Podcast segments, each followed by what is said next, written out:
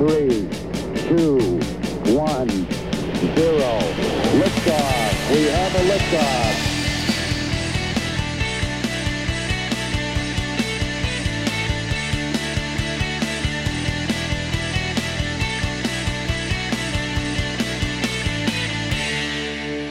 Buenos días, Antonio. Buenos días, Irene. Em, gracias por abrirnos tu estudio, tu centro de, de, ¿cómo le dirías? Centro de vida, centro estudio interior. Mira, hay quien le llama escuela de vida, hay quien le llama escuela de vida. Mm, Es un hogar para muchas personas, es un hogar donde intentamos pues, que las personas se conozcan a sí mismas. Eh, hay algunos que le llaman el gimnasio del alma también. Me gusta ese nombre. Y es un gimnasio, Sí. porque es un lugar donde la gente viene a entrenar. Yo digo aquí que entrenamos, entrenamos Sí. el músculo interno, músculos internos. ¿eh? Sí. Que hoy en día están de moda esos pequeños gimnasios, ¿eh? donde hay un entrenador personal, ¿verdad? Que, que- que- que a lo mejor un espacio pequeño, pero pone en forma a las personas su- sus, sus músculos eh, corporales.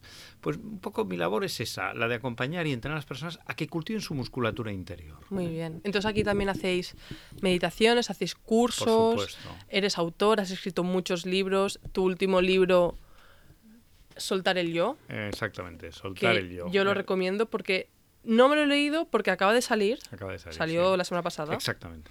Em, pero lo he ojeado y hay cosas que me han llamado mucho la atención. Entonces ya hablaremos del libro más Perfecto, adelante. Muy bien. Y, y bueno, y aparte de eso también eres mentor. Mm. Y bueno, es también un poco como que guías, es profesor de, Sí. de vida, digamos, que viene Sí, la gente aquí sí, y, y compartes todas las experiencias que has tenido. Entonces, quiero empezar con una pregunta o con un, una- un tema un poco viendo la sociedad actual, es decir, por, por experiencia propia y también por experiencia de, de mis amigos, de, mi, de la gente de mi alrededor y también de, bueno, que se extrapola a la sociedad en general, que es que estamos muy deprimidos, tenemos mucha ansiedad. ¿Qué, es, qué está pasando a tus ojos? ¿Por qué crees que está, estamos viviendo esa época un poco de crisis interna? ¿no? O sea, tenemos todos nuestras, nuestros elementos externos, comida, Exacto, exacto, alojamiento, exacto. cubierto. Exacto. ¿Qué está pasando dentro de nosotros? Pues mira, yo digo y utilizo muchas veces eso como para señalar la, la patología que, que- que padecemos. Yo creo que esa patología, si me permites, tiene un diagnóstico concreto. Es decir, yo creo que el estado medio de la humanidad es un estado mayoritario, es una neurosis. Estamos en un estado neurótico que se ha ido exacerbando a medida curiosamente que hemos ido avanzando supuestamente en esa línea del progreso que iba a solucionarlo todo, lo que ha hecho el progreso es poner en relieve la falsedad de- del, del sistema de organización. Es decir, un sistema fundamentado, y lo, lo- lo entenderemos enseguida, un sistema fundamentado en el tener es un sistema condenado al fracaso. Mientras la esperanza del tener no, se tiene, cuando no se tiene, uno piensa, bueno, el día que tenga, pero ¿y cuándo tienes? Entonces te das cuenta que es un fiasco. Esta sociedad es un fiasco. Entonces, ¿qué pasa? Es un fiasco porque la gente tiene, sí tiene, hemos llegado a unas cotas, en el mundo, digamos, civilizado, occidental, unas cotas que, bueno, la gente tiene todo tipo de juguetitos y de lo que quiera. Es decir, de sus casas, su casa, su coche, su, televisión, su móvil, su no sé qué, su no sé cuántos. Pero, pero ¿y ¿qué, qué queda patente? Que eso no te da lo que tú estás buscando, ¿verdad? Entonces, una sensación que conlleva pues, sensaciones de vacío, eh, hay una eh, avidez, insaciabilidad que provoca estos cuadros de, de- de an- de ansiedad, hay una eh, pretensión continua, pretensión, es decir, que pretendo, pretensión, por lo tanto hay tensión, las personas viven con unos grados de tensión al- altísimas que les producen un desgaste.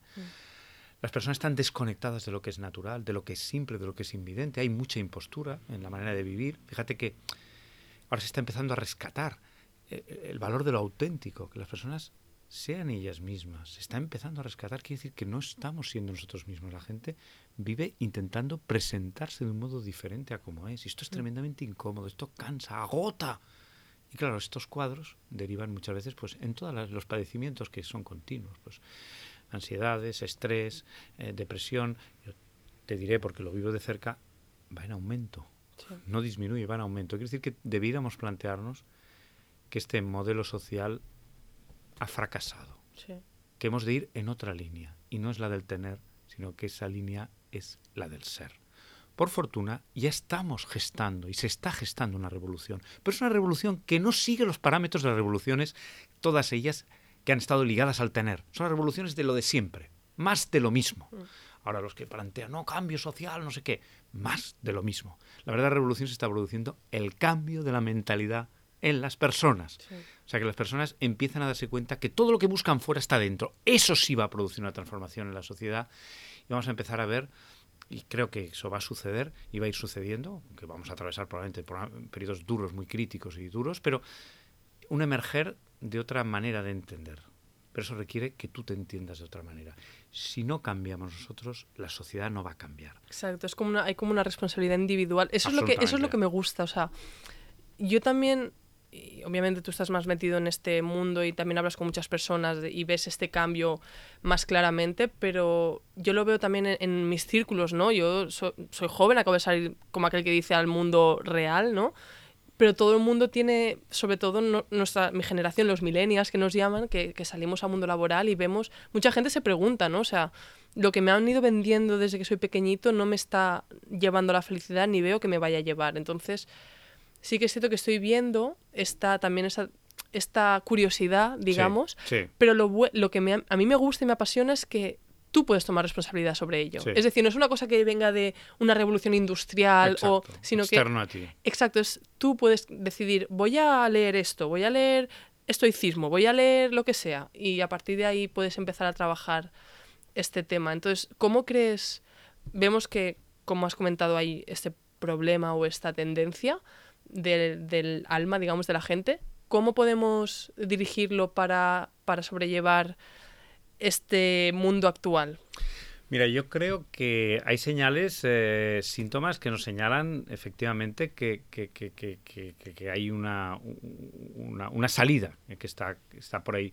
Y una señal para mí clara, que la vivo muy de cerca, es precisamente esto que tú me dices. Es decir, cada vez cosas que se planteaban crisis que se planteaban en las personas con una edad avanzada, ¿eh? cuando las personas ya pues tenían la cincuentena, por decir algo, ya de alguna manera habían hecho una vida que no era la suya, ahora por fortuna vosotros, y esto lo palpo, porque en los cursos y las cosas que hago cada vez tengo más gente joven, gente que con 20 años, con veintitantos, con 30. Ahí es, los 30 es muchas veces una barrera, ¿no? En que la persona ha empezado a hacer algunas incursiones y dice, oye, esto no es lo que yo quiero. No sé lo que es, pero esto no.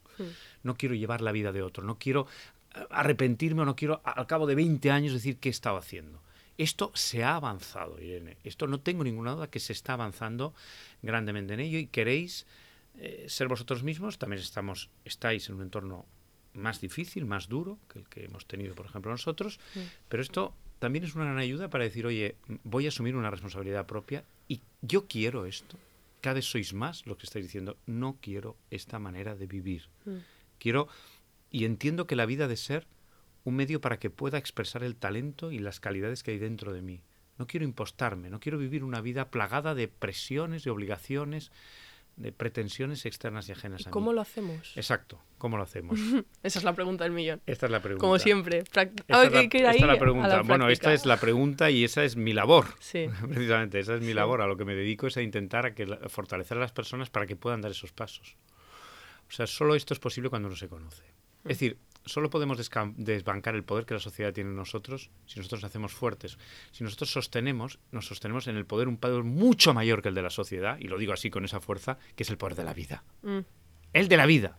No es que uno consigo mismo se, se, atrinchere contra la sociedad. No, no, no, no, no. Vamos a ir a apoyarnos en la vida. En lugar de estar atrapado en los modelos sociales. Modelos que nos ahogan que, mm, sistemas de, valores morales, cosas que no nos dejan vivir y que supuestamente debieran llevar a que todo estuviera perfecto. Fíjate, toda la ordenación, los ordenamientos jurídicos, tal, tendría que ser todo armónico y cada vez es más inarmónico. Necesitamos acudir a la vida. Hemos recuperar, Irene, lo natural. Esa es, eso es lo más importante. lo, natural. ¿Qué es? Lo natural. Lo natural es con lo que nacemos, Irene. Lo natural es lo que es un niño. Lo natural es lo que es la naturaleza, los seres vivos. O sea, que, no hay filtro. No hay filtro. El niño vive desde dentro. Lo que hay dentro tiene valor. El niño reconoce el valor dentro de sí mismo. El niño reconoce la verdad dentro de sí mismo. El niño vive una plenitud que es gratuita y que no tiene condición. El niño vive en el ímpetu de la vida que empuja en él. Nosotros perdemos el contacto con lo que es natural. Y, eso está. No se ha ido. Simplemente es que la sociedad nos ha ido metiendo en un, en un cuchitril mental en el que estamos queriendo controlar, quedar bien con este, quedar bien con aquel empecemos a darnos cu- cuenta que vivir no es quedar bien. Vivir es que uno sea tal cual es. Empecemos a entender que nuestro valor no depende de la cotización exterior, de cómo quedamos. Nuestro valor es eh, inherente a nuestra intimidad. Que tú cuanto más verdadero es, cuanto más tú te muestras, más estás señalando tu valor. Que la intimidad no es algo para ser protegido, Mm. es algo para mostrar. Que hemos de atrevernos a ser íntimos, hemos de atrevernos a ser auténticos, De que basta de sí, escondernos. la vulnerabilidad bien usada es un signo de valentía, he oído por ahí. Cuando Sí. tú te muestras vulnerable y, y dices y eres auténtico a ti mismo y dices lo que sientes a esa persona o haces el proyecto que siempre has querido y te muestras vulnerable, eso a veces es signo Sí. de valentía. A mí me gustaría decirte algo más incluso que eso. Es decir, yo soy partidario de que si uno se siente vulnerable, pues tampoco lo esconda. Pero es que la intimidad es invulnerable.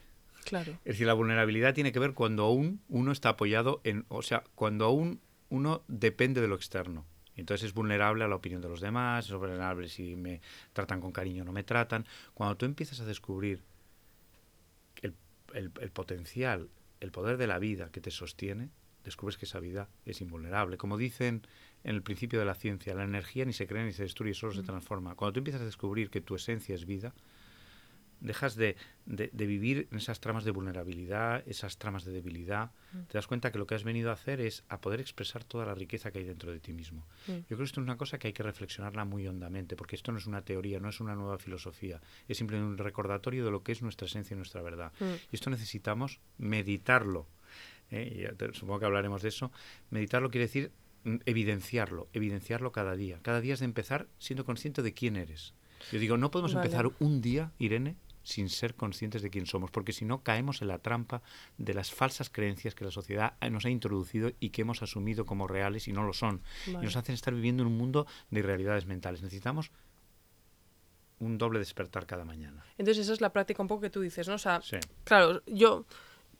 O sea, tú, yo escucho esto que tú dices y para mí tiene mucho sentido, pero también es muy abstracto, ¿no? O sea, vivir a- siendo a tu, acorde a tu naturaleza, sin que te preocupe auténticamente, sin, sin pretensiones ni nada, pero ¿cómo lo haces? O sea, me imagino que me comentarás tema de meditar por la mañana, que Sí. por supuesto quiero que, que nos lo expliques, Sí. pero también qué otras tácticas, es decir, estás durante el día vas caminando y cuando y es ser consciente de ti mismo Mira, y parar y, rep- y repetirte ba- tema, ¿cómo Básicamente, lo ba- haces? básicamente eh, nosotros hablamos de tres grandes herramientas que van a facilitar el que podamos recuperar lo que es natural.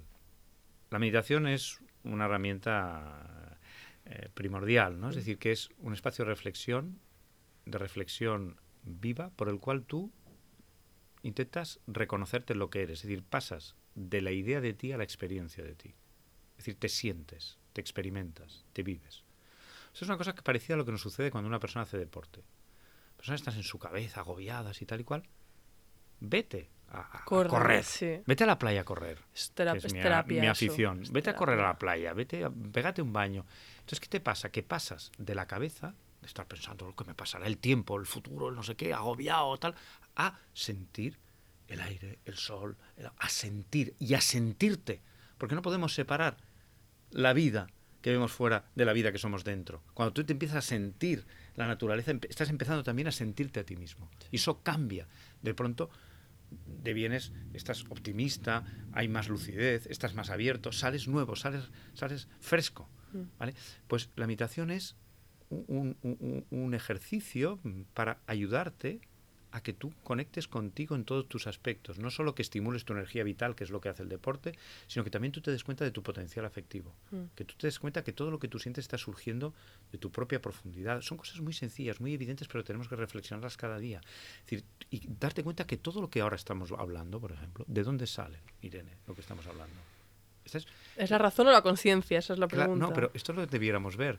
Porque, a ver, el- yo las palabras, las palabras las está poniendo la mente. Yo no estoy ahora poniendo el tiempo verbal, tal, todo esto, vale, pero la visión, o sea, estamos diciendo cosas que tienen un sentido. ¿Esto de dónde sale? Si nos hacemos esta pregunta, que es una gran pregunta, de un modo indagativo, es decir, científico, interno, te darás cuenta que todas estas evidencias o todas estas comprensiones están surgiendo de un trasfondo. Hmm. algo que podemos denominar conciencia. Es decir, que existe un trasfondo, igual que tú haces un movimiento. Hmm. Muy bien, el movimiento es medible, pero ¿dónde sale ese movimiento? De una energía. Una energía que de dónde sale? De un fondo, de un vacío. O sea, Hmm. entramos en un terreno de lo intangible, pero que no por intangible deja de ser real, porque es de donde realmente las cosas salen. Cuando tú vas indagando dentro de ti, te vas dando cuenta de esta dimensión de vida que te sostiene, que te soporta del misterio de la vida, pero un misterio de la vida que es una realidad, porque es tu fondo, es tu naturaleza. ¿ves? Y esto te va haciendo a ti descubrirte lo que eres. Y te va haciendo también desprenderte o desapegarte de todo el ruido de tu mente, de todas las tramas de tu mente que ahora nos atrapan, nos confunden, nos ensombrecen, nos oscurecen, todas estas mentales, todas las emociones, los, altibajos, todo, todo este lío sí. que vivimos y, y- y empiezas a, a reconocerte de una posición mucho más centrada, mucho más natural, mucho más profunda. ¿Qué tipo de, per- perdona que te corte, ¿qué tipo Sí. de meditación haces? Bueno, pues un poco lo que te estoy explicando. ¿Pero es trascendental? ¿Es, es de...? No, no, yo sigo mi propia, mi propia, mi propia manera de hacerlo. Tiene concomitancias con, con la meditación budista, zen, tiene concomitancias con el Advaita Vedanta, pero es una manera particular de hacer, es un acompañamiento mm, es lúcido, es decir, es una meditación fundamentada en el discernimiento, la comprensión. Tú vas lo que vas haciendo en el proceso meditativo no es que respira por aquí, cuenta por allá, visualiza no sé qué, no hago nada de todo eso, sino que es un proceso, y digo un proceso inteligente, un proceso de, de- de- de- de discernimiento. Y lo que básicamente enseño, en primer lugar, es que las personas ejerciten unos gestos interiores. Lo primero que les enseño es ejercitar tres gestos interiores. Muy sencillos, ya lo verás. No puede ser más sencillo. Que te devuelven a lo natural. Mm. El primero es parar. Algo que cuesta enormemente. Porque la neurosis se fundamenta en el no parar. Mm. Una persona está neurótica tiene esto. Llega a su casa y se pone la tele. Ruido, ruido, sí, sí. Y acaba durmiéndose así, por atontamiento. ¡Pum! Y se levanta, ¡pum! Y pone otra vez la radio, en los que tal. Es- entonces, parar es una cuestión primordial. Párate. Y parar implica está. Tú fíjate, otra demostración patente de nuestra patología es que el ser humano es el único ser que tiene francas y continuas dificultades para estar donde está. Una persona está caminando y está en todos sitios menos caminando. Está comiendo y está en todos sitios menos comiendo. Bueno, es, es nuestro don y a la vez nuestro, nuestro lastre, digamos. Bueno, porque el... es el don para sobrevivir, pero a la vez es bueno, el no, pero no te hace sobrevivir. Porque En la sabana nos hacía sobrevivir, ahora ya no. No, en la sabana nos hacía sobrevivir porque en aquel momento estábamos en presente. Exacto. Si estuviéramos como ahora estamos en la ciudad, no duramos ni un minuto Claro. en la selva en la sabana. Exacto, totalmente. Porque eso no es operativo para nada. Entonces, ne- necesitamos como aprender a parar. Físicamente, por eso la postura en general de meditación, se recomienda una postura. Yo no recomiendo una postura nada extraño, sino simplemente sentado en la silla, espalda recta, la cabeza alineada con la espalda, los pies en el suelo, bien apoyados, etcétera, cómodo y parar físicamente, pero sobre todo parar internamente. Aprende a Sí. parar. Cuando paras, te darás cuenta que empieza a emerger todo tu particular ruido y jaleo interior. Eso que llamas yo, que verás que no es tuyo. Todo tu subjetividad. Algo que desconocemos. Mm. Algo que nos atrapa y de lo que somos víctimas. El segundo gesto que insisto en cultivar es el gesto de la contemplación. En lugar de pensar, observa. Observa sin decir nada. Recuperar una mirada inocente. Escúchate. Eso es como cuando uno va a un terapeuta que va bien, las personas por eso se utiliza porque sirve, es, lo único que te hace el terapeuta si es bueno es escucharte. Escúchate tú a ti mismo. Deja que la mente hable. No interfieras, no pretendas, no quieras cambiar nada. Solo contempla, observa, como si tu interior fuera un paisaje. Déjalo. Las emociones, como estás. Estos dos gestos, parar y contemplar, te van llevando a una posición más y más profunda, más y más tranquila. Si a estos dos gestos le añades un tercero, que es el del corazón, el gesto del amor, de la apertura, ábrete, no te resistas, acéptate, acepta esa subjetividad que estás rechazando, porque estamos nosotros, tenemos muy mala relación con nosotros mismos, no nos entendemos, nos conocemos y además nos estamos exigiendo rechazando continuamente. Son pocos los instantes que uno dice, wow, sí, siempre me digo que no, siempre sí pero no, en el mejor de los casos. Mm. Sí, cultiva el sí. O sea, fíjate, ante lo que aparece, tus ruidos, tus emociones, tu, tu particular paquete y tus particulares quistes y líos interiores, mantente quieto, firme, recupera una entereza, está consciente, date cuenta, Sí. no intervengas en lo que ves, deja que las cosas pasen, porque todo pasa, todo lo que viene se va, y sonríe a eso, acógelo, dile sí. Si cultivamos estos tres gestos, te garantizo, porque lo compro desde hace 25 años que acompaño a las personas a meditar cada mañana, Mm. cada mañana, y gente en procesos largos de años, o sea que sé de su eficacia y sé la, la pedagogía de la manera de hacerlo, si esto se hace es infalible. Entras, vas entrando en una zona de mayor paz, en una zona que entras en, una distancia en relación a todo lo subjetivo que te permite empezar a reconocerte a ti en los términos que te decía antes. Empiezas a reconocerte fuera de tus emociones, tus pensamientos. Empiezas a reconocerte como vida, como conciencia, como paz, Sí, eso es importante. como energía. Y eso, Antonio, déjame ver que esto esté grabando porque si no, mal. Eso, Antonio, que tú dices, porque yo últimamente he estado pensando en una cosa y quiero saber tu opinión. O sea, yo cuando sales de casa por la mañana y vas con tu a tu día a día, o sea, siento que la sociedad te no la sociedad en sí, sino que hay ciertos hábitos, ciertos elementos del día a día que están súper adentrados en nuestro, en nuestro hacer, ya que son como placeres hedónicos, ¿no? Digamos, pues el alcohol, el tabaco, la comida basura, eh, la promiscuidad. Todas estas cosas que siento que si como que te alejan de tu son distracciones, digamos, a, lo que tú realmente quieres hacer, o, o las redes sociales, ¿no? Son esas, estos, estas acciones como muy hedónicas que te alejan de lo que tú realmente eres o quieres hacer, ¿no? Pues, por ejemplo, en lugar de estar trabajando en el proyecto que tanto te interesa, estás en las redes sociales. En lugar de comer sano y porque quieres tener un cuerpo sano, eh, comes comida basura, porque son estos elementos que están tan adentrados en nuestra sociedad que no, no nos damos cuenta. Entonces, ¿tú crees que la meditación y sí, sobre todo la meditación, la táctica que tú dices, nos ayuda a, por ejemplo, cuando tú estás con los amigos y, y has bebido una copa de vino y tienes ganas de beberte tres, eres capaz de parar y decir no. ¿Sabes? O sea, ¿me, me entiendes un poco lo que quiero decir? Sí, sí, sí, Vale. sí, sí, sí, sí, sí, mira, te, te explico. Mm, antes, eh, te, te- te añado eso y, y te contesto a esto también, ¿no? Antes no te he dicho o no te acabo de decir que esta herramienta de meditación debe venir acompañada de un cambio de la actitud en la Mm. vida. Cuando tú sientes, cuando tú empiezas a sentir esta riqueza interna, porque sales de tu lío, de toda la confusión y el malestar que conlleva esa confusión, el sufrimiento inevitable que lleva esa confusión mental, y empiezas a reconocer estos espacios profundos. De ahí empiezas a, a recuperar esa actitud del niño que quiere vivir, el ímpetu natural por vivir, ¿sabes? Y empiezas a descubrir con sentido tres términos que para mí son capitales, tres nociones capitales. La autenticidad como prioridad, la entrega como consigna de vida, entregarse, pero entregarse no para obtener cosas, sino para sacar el potencial que llevamos dentro. Cuando una persona se entrega es cuando una persona vive, y el presente, dejar de estar atrapado en resultados futuros, en lastres pasados y estar en presente. Estas tres cosas, co- ¿sabes? Nos llevan Mm. a, a- a la actitud, a un cambio en la actitud que nos ayuda a sentar todo esto. Entonces, ¿qué pasa? Que si tú vives así, mm, todo lo que vas a hacer va a ser natural y saludable. ¿Por qué? Porque tú no estás buscando las cosas para que te den una satisfacción. Tú estás utilizando los, las circunstancias y los recursos para expresar una riqueza que hay en tu interior.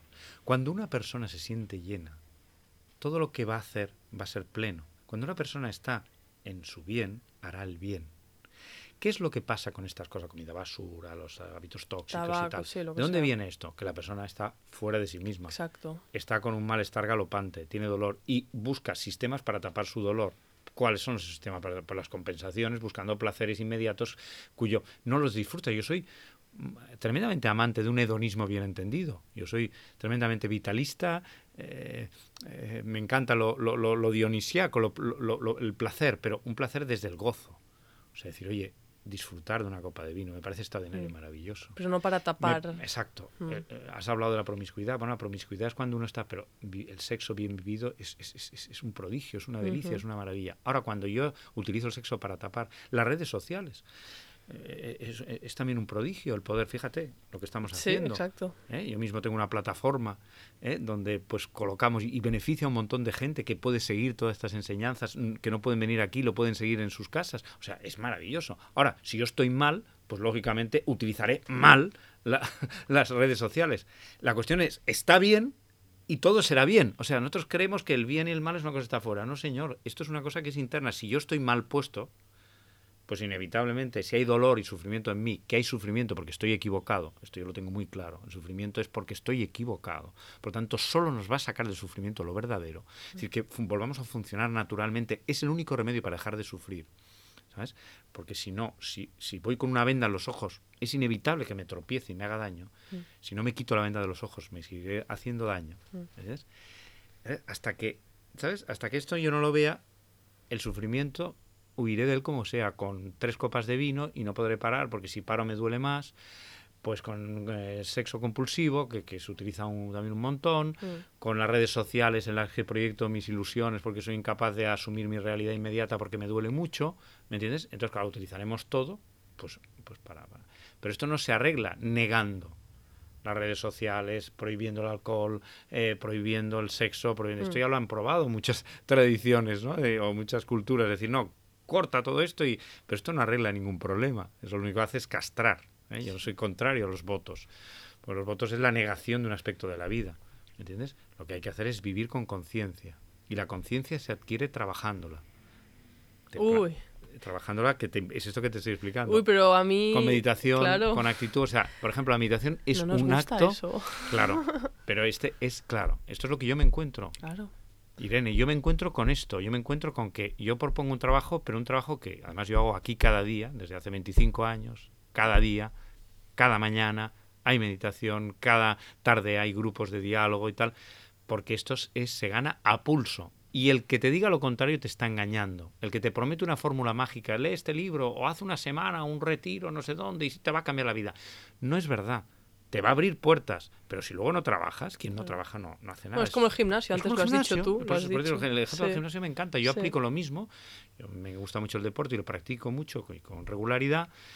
Y con rigor es lo mismo que hago con mis procesos internos, con mi musculación interna. Procuro que la musculación externa, mi cuerpo externamente esté en condiciones idóneas, pero también mi, mi afectividad, mi cuerpo afectivo esté cuidado, que, que yo cultive ese músculo afectivo, que yo cultive el músculo de mi inteligencia, que yo cultive el músculo de mi vitalidad, ¿sabes? Que esté todo ac- activado y eso requiere un trabajo. Y ese Claro. trabajo pasa por ese conocimiento interno que nos da la meditación, por esa actitud que te digo de entrega, de, de ir a por todas, dalo todo en cada momento, no importa con quién estés, no por lo que supuestamente el premio que vayas a recibir, el premio es darte, el premio es entregarte y esto hay que entenderlo.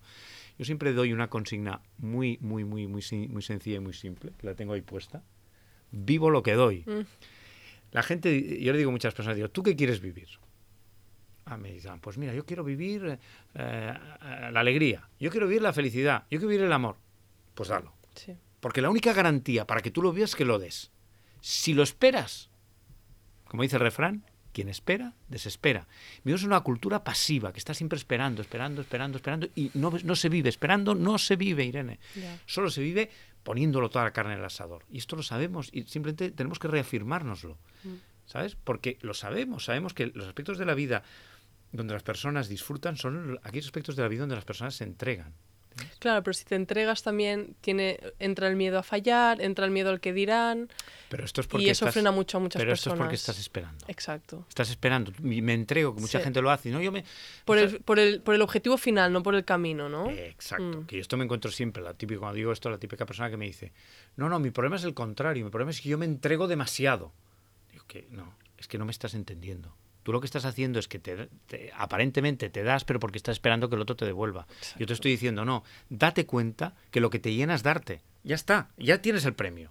Lo otro luego, si el otro te devuelve o no te devuelve, eso es otro tema. Que, ah, No muy en bien, me devuelve y tal, pero a ti ya te ha llenado darte. Si yo estoy ahora mismo, estamos haciendo esta entrevista, estamos disfrutando de hacerla. A mí que luego, eh, con todo el cariño del mundo, guste más o menos, pues Claro. espero que guste mucho y que la disfruten mucho, pero a mí no me cambia la plenitud de compartir este momento contigo y de expresar lo que yo estoy, ya estoy feliz, yo acabo, estoy, estoy pues, feliz y contento de haber compartido este rato contigo. Ya Sí. está, a mí no existe nada más. Ahora estoy pendiente, oye, Irene, ¿cómo ha ido esto? ¿Qué la gente qué opina? La ¿Qué han gente que no sé dicho? qué, Sí. ¿Qué han dicho? ¿Les ha gustado? ¿No les ha gustado? ¡Ay, les ha gustado! ¡Qué bien! ¡Ay, qué alegría! ¡Ah, no les ha gustado! A mí estoy O sea, quiero decirte, yo estoy viviendo este momento, lo disfruto y se ha acabado. Y el siguiente lo voy a disfrutar igual. ¿Por qué? Porque es el secreto.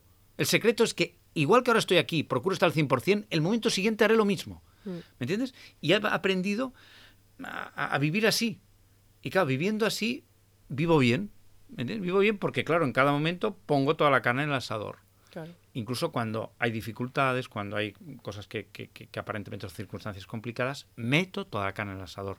Yo meto toda la carne en el asador cuando estoy con una persona como tú, encantadora, que me escucha, que me tal, cuando estoy con una persona que a lo mejor está pues, con un gesto adusto, con un gesto así o, eh, eh, tenso lo que sea, pues le pongo todo mi corazón, porque sé que voy a vivir bien si estoy en el bien.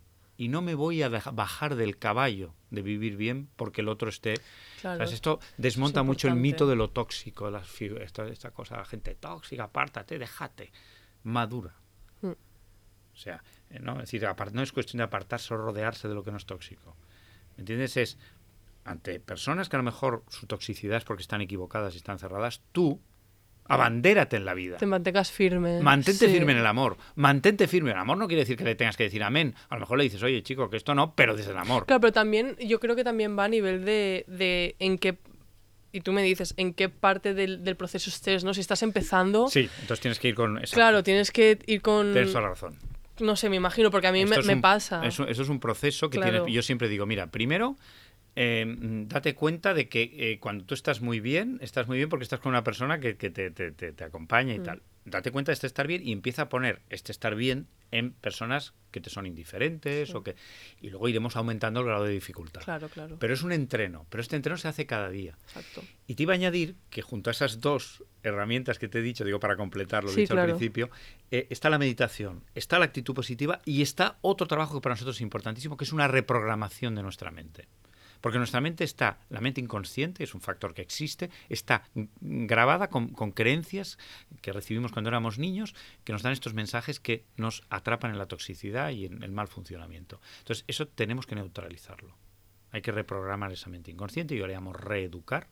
Esa mente inconsciente la identifico también con el niño, ese niño interior que todos tenemos, que vive asustado, ese niño, esa niña que lo ves muchas veces, que es la niña que se siente abandonada y que eh, marca toda una estrategia en el estilo de vida de aquella persona, porque aquella persona está todo el rato intentando seducir, intentando complacer, no puede evitar complacer, no puede evitar complacer, porque hay una niña que se siente abandonada. Sí. Hay que ir a esa niña que está abandonada y que decirle, oye, de abandonada nada, tú eres la vida, tú estás, eres una con la vida. Hay que ayudar a que eso que entendemos en nuestros procesos de meditación, que llevamos a cabo en lo que llamamos actitud positiva, llegue también a estos sectores inconscientes que determinan y que son los verdaderos boicoteadores de una vida natural y saludable. Estas tres herramientas básicas, luego hay otras dos que ahora quizá no nos dará tiempo de desarrollar, pero estas tres básicas para mí son lo que va produciendo una transformación real en las personas si las trabajan con rigor. Yo tengo la fortuna, Irene, de eh, llevar, ya te he dicho, 25 años en esto, en la, en la educa- en la pedagogía de estos asuntos, y haber acompañado y seguir acompañando a personas en procesos largos, de tanto como eso, porque esto es un gimnasio, y en un gimnasio puedes ir toda tu vida, ¿verdad? Sí. Pues eh, en procesos. Y he visto, y me congratulo de ello, la transformación de muchas y muchas y muchas personas que han cambiado su manera de enfocar su vida porque la han reentendido. Y ha sido un cambio que han hecho ellos. Yo, yo simplemente les he acompañado.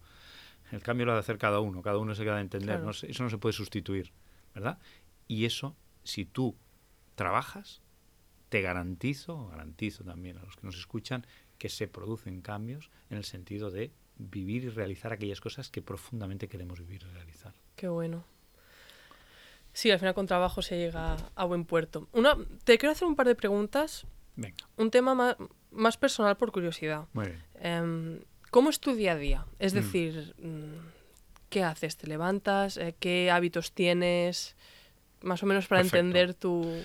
Bueno, yo tengo una rutina muy definida porque yo soy muy amante de las rutinas Eh, en el sentido de que la rutina te, te, evita, yo evito el pensamiento, es decir, no, no, no mi mente funciona pues, como se puede comprobar, pero, pero yo no pienso, o sea, no estoy pensando, haré esto, aquello, tal. No, no, he evitado hace años ya que dejé de pensar, dejé de estar en el pensamiento. Y el pensamiento me, funciona mejor que nunca, ¿eh? pero no estoy. Entonces las rutinas me van muy bien porque yo no, ya tengo piloto automático. Claro. Entonces mi, mi, mi, día es muy, muy, muy, muy, muy concreto. ¿eh? Me levanto pues a las 7 de la mañana. Eh, aquí a las 8 y cuarto tenemos nuestra meditación. ¿eh? Llego de aquí, de mi casa aquí. A las 8 y cuarto tenemos nuestra meditación. Normalmente es una hora de meditación.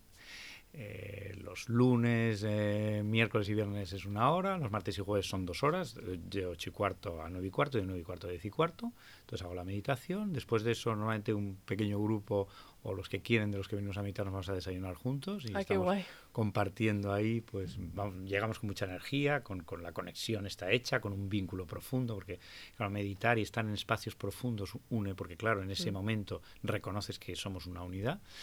Y bueno, compartimos ese rato luego maravilloso los que pueden, ¿no? De, de, desayunar juntos y de celebrar. Luego durante mi día, durante mi mañana, es cuando aprovecho para tener encuentros, visitas, como ahora contigo, y encuentros personales, ¿eh? en donde intento acompañar a las personas en sus rutas particulares, ¿eh? cosas que las personas quieren enfocar en su vida o reenfocar en su vida desde esta perspectiva. Eso ocupa mi mañana. Luego yo, pues sobre las dos, dos y media, indefectiblemente bajo al club, a mi club, a la Natación Barcelona, el cual soy un ferviente. ¿Ah, sí? ¿Ibas soy, ahí? soy un fer sí, claro, Qué todo, guay. todos los días. Y ahí pues yo hago mi rutina también, que es... Eh, ¿Has, bueno, com ¿Has, comido antes o comes no, después? No, como después. Vale. Mi rutina es pues el que yo hago pues aproximadamente son dos horas de entreno. Eh, hago una hora y cuarto más o menos de correr, unos 10-12 kilómetros y el, por, el por la arena, por la arena. Por la arena. Por la arena. Por, con bambas, por la porque por, por con, ahí te puedes exacto, encontrar de sí, todo. antes de descalzo y al final me puse las bambas. Sí. Y luego combino eso con calistenia, con, vale. con, con, trabajo las que me encanta, el trabajo del propio ¿Al gimnasio peso. o vas allí a...? No, las barras de... ¿En las de fuera? Las de fuera. Hostia, qué guay. ¿Has ido varias bonito. veces? Pues es súper bonito es el ambiente. muy bonito en Barcelona. El ambiente es muy bonito, el ambiente, porque además es un ambiente de gente muy sana. Es que, sa sí, es saludable, o sea, hueles que, la, que, la, salud. Y que se pasan ahí horas y que trabajan con sí. mucha gente. Y han cambiado las, las, barras, ahora las han, han puesto buenas. Han cambiado barras, y ahora Muy tenemos bien. varias. Tenemos unas eh, frente al Club Natación, en Desigual, tenemos otras ah, nuevas verdad. que han puesto, las antiguas nos las han puesto en otro sitio. Yo como hago todo el trayecto completo del natación hasta el fórum, pues me voy parando en las barras, en las diferentes barras. Entonces es una combinación que me va de, de, de, de fábula pues porque voy um, trabajando el tren superior. Claro. La feria y... ¿Corres con música o sin música? No, sin. A mí me gusta estar consciente del correr. Y que cuando, cuando estás en el kilómetro, yo que sé que haces 10, 12 kilómetros, 10, 12 kilómetros. cuando estás en el kilómetro 7 ¿qué pien? y tu cuerpo te dice, uff. No, normalmente el kilómetro 7 ya estás de maravilla. O sea, las, las, interferencias, como siempre, y pasa también en la meditación, vienen los primeros momentos son los primeros 20 minutos, primera media hora, pues que fíjate ahora, con, yo corro todos los días, quiere decir que cuando ha hecho mucho calor, pues también he ido a correr, y a esa ¿Y hora que... además, porque ha habido días de, bueno, como hemos estado 30, 30 y tantos grados, pues esto es claro, evidentemente te, el calor, eh, que molestias, que siempre hay molestias, pero bueno, esto me acuerdo mucho de, también de Rafa Nadal, eh, que decía, oye, no recuerdo cuando jugaba sin dolor. Es decir, bueno, pues, pues sí, tienes molestias, pues esto no me quita que yo esté ahí y tal. Y evidentemente cuando tú trasciendes todo eso, hay un momento, y que se nota, es lo mismo que la meditación, hay un momento que ya, entonces empiezas a, la cosa empieza a fluir. Empiezas a correr, empiezas a fluir. Y luego me ayuda también mucho el pararme cada vez que me paro para hacer la, la, la, la gimnasia, me uh -huh. facilita luego volver a iniciar con, con fuerza. Y eso estoy ahí. Luego, indefectiblemente, también me baño en el mar, todo, durante todo el año, todos los días, sí. en el mar o en la piscina de agua mar maravillosa que tenemos en el club. Estoy haciendo también aquí publicidad de mi club. No, no, está, yo iba a Barceloneta antes, pero ah, ahora me he mudado, así que. Pero es un, es una, es, es una, un regalo. Es un prodigio, ahí. es un regalo extraordinario. Totalmente. Y hago mar, y me, me baño y sauna. ¿eh? Y entonces, pues eso es parte de. Esto para mí es sagrado. O sea, estás ¿no? dos horas en total. Estoy, en un poco más. Un dos horas más. de entreno, más luego me, media horita de, de, entre el baño, la sauna, entonces y llega, cambiarme y llega tal. a ser las, casi las cuatro. Y no, llego aquí a las cinco. Ah, yo como a las cinco, cinco y media. ¿Y cenas? Eh, pues cuando acabo, a las diez o diez y media. Porque yo luego, estoy, luego mmm, como a esa hora un poco rato, porque luego normalmente a las 6 ya tengo un, antes de las yo tengo clases por las tardes, grupos, lo que llamo grupos de profundización, que es una cosa mmm, para mí maravillosa, en las uh -huh. que compartimos a través del diálogo pues la, las circunstancias de la vida de las personas las llevamos a todo esto que estamos ahora hablando. ¿Sabes? O sea, es crear un clima a partir de un diálogo. Yo. Para mí el diálogo es un elemento principal y capital, porque te permite que tu mente vaya empapándose de todas estas verdades, a partir de cuestiones muy de la casiústica concreta de tus vidas. Entonces la gente pregunta tal y, y establecemos esta- estas dinámicas. Eso normalmente es por la, suelen ser los grupos a las 7 aproximadamente, un día a 6 y medio, otro a las 7 y tal. Normalmente antes tengo una visita. Después de eso, pues eh, me voy para casa y, y actualmente pues me reencuentro con, con- con mi mujer, ¿eh? porque a mis hijos ya están Son cada, mayores. cada uno en su en su lugar y disfruto pues enormemente de, de mi vida de mi vida en pareja que la gozo muchísimo en esta nueva etapa, pero reciente etapa, porque hace poco que estamos ahora los dos y bueno, es un momento pues de estar juntos y de disfrutar de, de estar ahí, bueno, pues, Muy bien. la cena y demás. Y esto es mi, mi, mi rutina habitual. Sí. Perfecto. Gracias por compartirlo. Es, es- está muy bien saber que también le das al cuerpo. Bueno, se te ve fuerte. Sí. Está muy bien que también el cuerpo, mente sana, cuerpo sano, ¿no? Exacto, que al exacto. final es, que, es es que es imprescindible. súper importante. Y además es que es terapia eso, tío. Sí. Perdón, iba a decir, tío. Sí, sí, lo- Es que es terapia, es que es, lo es que es cierto. Es que tú piensas que cuando falla la vitalidad, te falla todo. Sí. O sea, esas personas que se creen que, oh, no, yo pues a meditando y tal cual, sí, pero si tu vitalidad no está activa y vitalidad bien, bien conducida, bien llevada, ¿eh? Mm, te va a flaquear todo. O gente que dice, va, pero si vas a morir de algo igualmente, ¿qué más da? Y yo ya, pero la experiencia que vives actualmente es el 50%. Claro. Sí. am, otra pregunta. Bueno, ¿comes algo en O sea, ¿comes o no comes algo en especial? Mira, eh, yo no soy muy amigo de seguir ninguna pauta en nada en general, porque lo que proclamo es precisamente que cada uno en cada momento, o sea, no tener pautas. Yo no soy amigo de los valores, no soy amigo en el plan mental de las de, de eh, ideologías, no soy amigo tampoco de las dietas, no soy amigo de nada, amigo de, de cosas formales. O sea, yo soy amigo del instante, es decir, de, de que tú, como un ser vivo, te dejes guiar por tu, por tu naturaleza, por tu instinto, por tu visión, por el momento, ¿me entiendes? O sea, yo no me apoyo en nada. Por ejemplo, yo cuando estoy hablando de estas cosas, no tengo una idea. Yo ah, me remito a explicarte. Yo en cada momento intento estar lo más desnudo posible Mm. y, y, y, bueno, ver lo que me apetece. Y con la comida igual. Yo soy un gran amante de la mesa. La disfruto enormemente. Yo digo, para mí es muy importante. Precisamente ayer hablábamos de esto, me preguntaban en un grupo. Yo digo, mira, lo principal, a mi modo de ver, para comer bien, es que te plantees cada vez que vas a comer un festín. O sea, decir, es un festival comer. Entonces yo, ante todo, voy a disfrutar. Esto para mí comer es disfrutar. Esto es lo primero.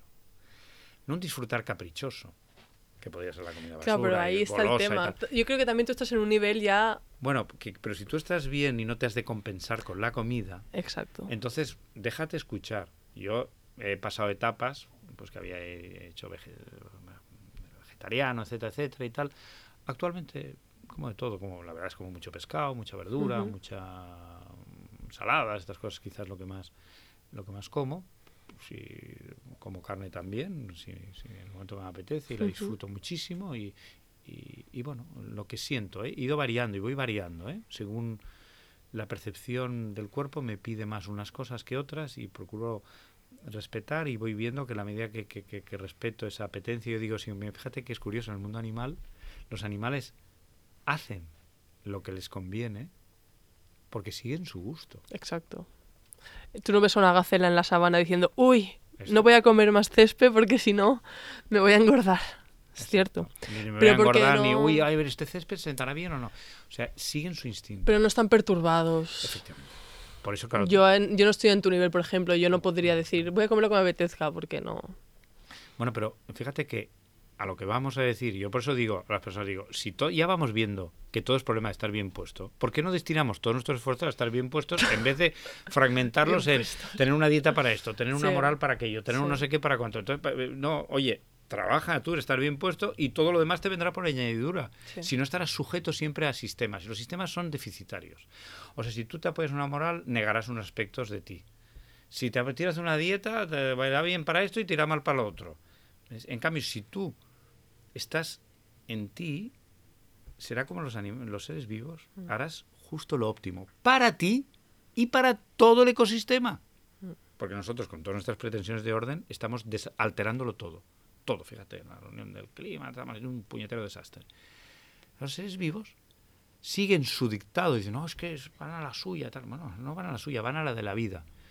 Hacen lo que sienten, lo que les apetece, son absolutamente fieles a sí mismos y preservan el ecosistema, como nosotros somos incapaces de hacerlos con todas nuestras leyes, medios y sistemas. Mm. O sea que ahí hemos de aprender algo, hemos de decir, aquí hay algo que no funciona. ¿Por qué no destinamos todos nuestros esfuerzos, en vez de seguir acopiando y esa noción equivocadísima del progreso y del bienestar material, basta ya de ese camino?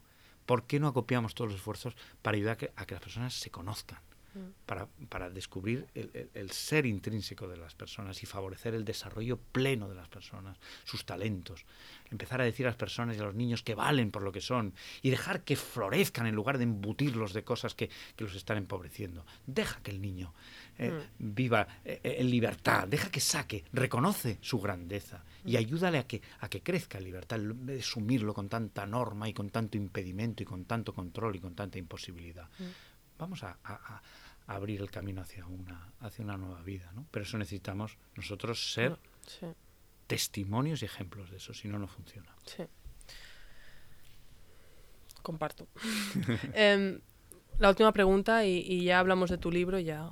Em, al final, por lo que, bueno, por mi experiencia de vida, ¿no? Al final también aprendes en los momentos buenos, pero también aprendes mucho en los momentos malos. Entonces, a mí me gustaría, si te parece bien, que compartieses, se te ve un hombre sabio, tranquilo, pero me imagino que a lo largo de tu vida habrás tenido algún momento difícil.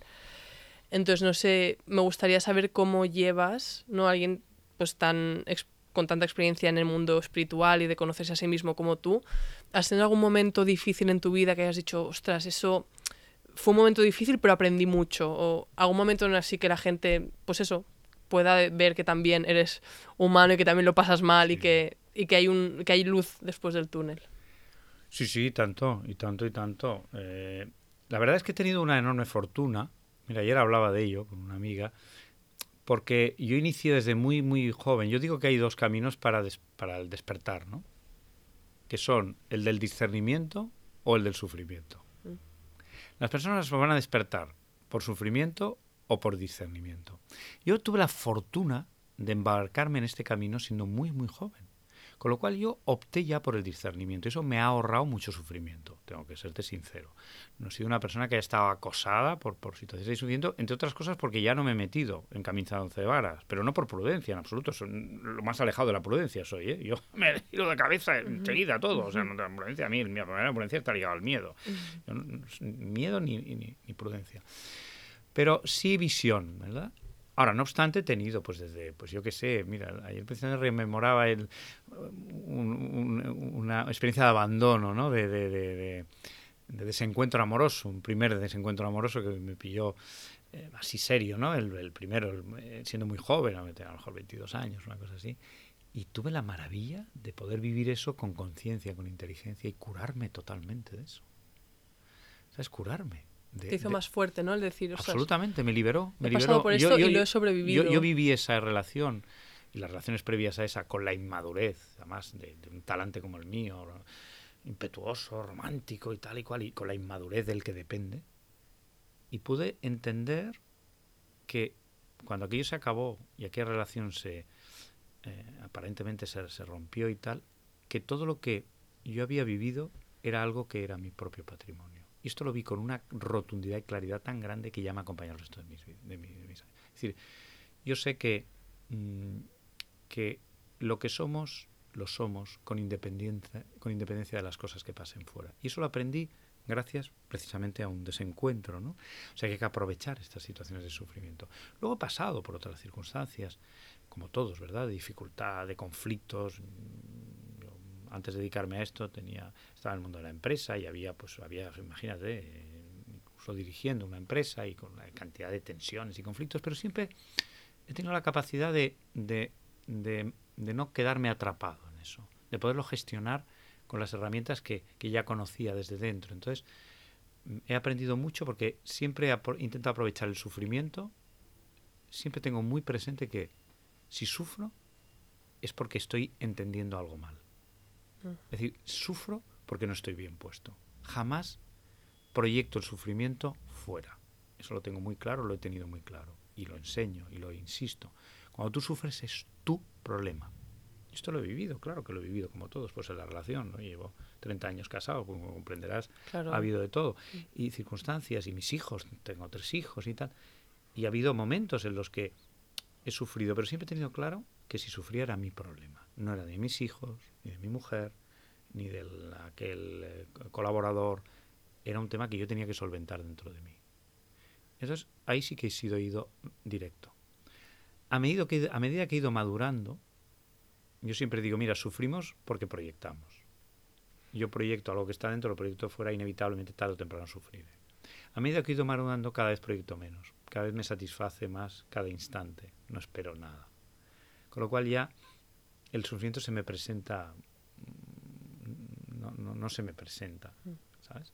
Pero cuando se me presentaba, lo utilizaba como un, como, como un, un recurso para decir, sufres, mira qué te pasa. Aprende, claro. Mira dónde estás equivocado, dónde estás equivocado. Acepta, por supuesto, ¿eh? porque uno de los ejercicios que, que practico, una herramienta que, que practicamos, lo que llamamos la herramienta de la aceptación, la capacidad de cuando te, algo te duele, acogerlo, amarlo y deshacerlo. Esto lo he practicado muchísimo yo en mi vida también, ¿verdad? Cuando eso me aparecía en cosas de sufrimiento, aceptarlo, pero luego no solo aceptarlo, sino también ver el error subyacente a ese dolor, ¿verdad?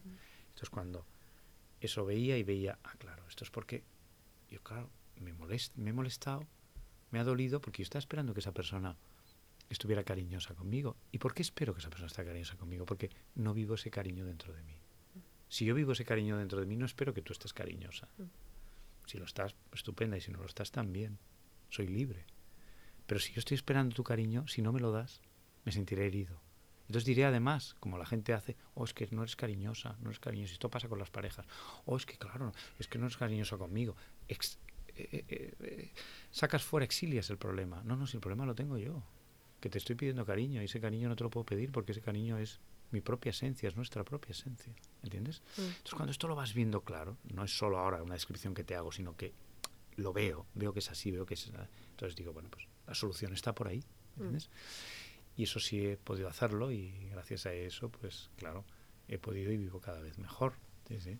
Gracias por compartir eso. Mm, Porque a veces, ya te digo, cuando hablo, hablas con gente, ¿no? Y le haces una entrevista, es como que se, hay se crea una separación, ¿no? Entre, entre quizá Sí, yo, sí, los oyentes, con la persona entrevistada. Y a veces está bien saber que también todo el mundo es humano.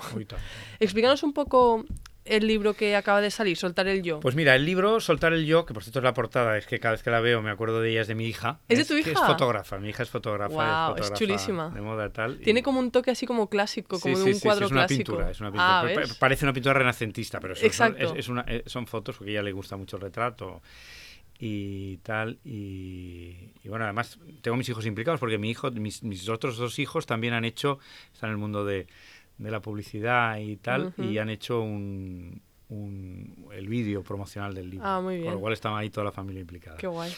Y bueno, el soltar el yo, el verdadero sentido de las relaciones, ¿no? Eh, intento llevar todo esto que estamos hablando al ámbito de las relaciones. Pero el ámbito de las relaciones es un sentido muy amplio. Es decir, relaciones no solo relaciones humanas, relaciones, pues lo que hablábamos con el cuerpo, con el sufrimiento, con la vejez, con las cosas, con el dinero Vale. con, en fin, con, con- con todo. O sea, nos relacionamos con todo. Entonces lo que intento enseñar es que el verdadero sentido de una relación es que te invita a la comunión. Por eso digo soltar el yo. O sea, esto es como, yo pongo el ejemplo de la música, es muy fácil de entender. ¿Cuál es el sentido de la música? El sentido de la música es que te hace trascenderte a ti. Te hace que tú te olvides de ti. Y que tengas un momento delicioso, Hmm. de belleza y de verdad. ¿Por qué? Porque al principio hay dos. La música, los intérpretes y tú. Pero solo se produce la magia cuando tú te olvidas de ti y te olvidas de los intérpretes. La gente incluso cierra los ojos porque solo hay un sentimiento. Este es el sentido de la relación. Pasar del dos al uno. Entonces esto lo intento llevar a todos los ámbitos de la vida. ¿eh? Donde precisamente muchas veces hay más conflicto y parece que la relación es como mm, distante y dolorosa y tal, empezar a ver que en realidad no hay más que uno. ¿verdad? Este libro está un poco construido, un poco parecido al, a, a mi libro anterior, Vivir sin pensar, vivir en plenitud, que es una parte, explico, explico una pequeña parte del libro sobre lo que es el sentido de las relaciones, un poco, centrado más la primera parte de las relaciones humanas, pero luego gran parte del libro está fundamentado, que a mí me encanta, en esos diálogos que te digo, todos son preguntas de la calle, preguntas de la gente, Mm. preguntas que nos vamos a reconocer absolutamente todos. Temas de una separación, eh, asuntos con una familia, problemas con una familia, una herencia, eh, yo qué sé, celos, Vale. inseguridades, infidelidades, eh, temores de, de tal, eh, eh, temas del trabajo mucho, to- to- tocamos también temas, porque los temas que realmente a la gente le preocupa y que la gente no sabe cómo encarar, o sea, cómo yo vivir bien frente a ese problema, que es como decir, cómo yo poder ser uno con aquella situación que estoy activamente rechazando. ¿no? Entonces el libro intenta em, plasmar un único principio en una multiplicidad de cuestiones que aparentemente parecen muy diferentes y contrapuestas. Pero al final verás que, espero cuando lo leas, Mm. que todo te dice lo mismo. El libro te está diciendo todo el rato lo mismo. Está acudiendo todo el rato al mismo principio. A pesar de que se planteen eh, cuestiones que parecen muy, muy diferentes y muy dispares. Qué chulo. Pues sí, tengo ganas de leérmelo. Lo encanta. y, y sí, sí, ahora que cuento explicación, creo que además es bueno que tiene pinta de ser bastante práctico, ¿no? En el sentido sí, de sí, que absolutamente. de que te puedes te puedes ver reflejado, y reflejado decir- en, la, en la mayor parte de preguntas te Claro, y reflejado. que todo el mundo lo va a llevar a su terreno, ¿no? Exacto. De lo que coja, va a ser como una interpretación diferente para cada uno. Yo, yo animo a que a que la gente, bueno, te cotille online para que vea tus cursos, el centro, si estás en Barcelona o Valencia, veo que también Exacto, vais a veces. también, sí, Y eh, tu, tu anterior libro, Vivir sin pensar, eh, Vivir en plenitud. Exacto, bien siempre sale bien en eso plenitud. es, eh, fue, bueno, tuvo mucho éxito, Mm. así que yo también recomiendo a la gente que cotille los libros. Y muchas gracias, Antonio, por tu tiempo, A he ti. disfrutado mucho y Yo también, un placer hablar contigo. Muchas gracias. Una última cosa antes de iros. Si queréis más información sobre el invitado de este episodio o queréis recuperar algunos de los libros o personas que se han mencionado en este episodio, podéis ir a mi web irenesango.com barra podcastmentores y ahí encontraréis las notas de cada episodio, incluido este, y allí podréis ver toda la información que se ha dado en este episodio. Y también os animo a que, si queréis, por supuesto, que os suscribáis al podcast porque así recibiréis notificaciones cada vez que cuelgo un nuevo episodio y también os los podéis descargar al teléfono, así los podéis escuchar sin internet, que eso siempre está muy bien. Y también estoy abierta a sugerencias, es decir, si alguien quiere que traiga el podcast a un invitado en específico, me lo podréis decir por Instagram, mi perfil es Irene Sango y allí es donde estoy más activa y podéis conectar conmigo allí. Y nada más, esto es todo, gracias por la escucha y hasta la próxima.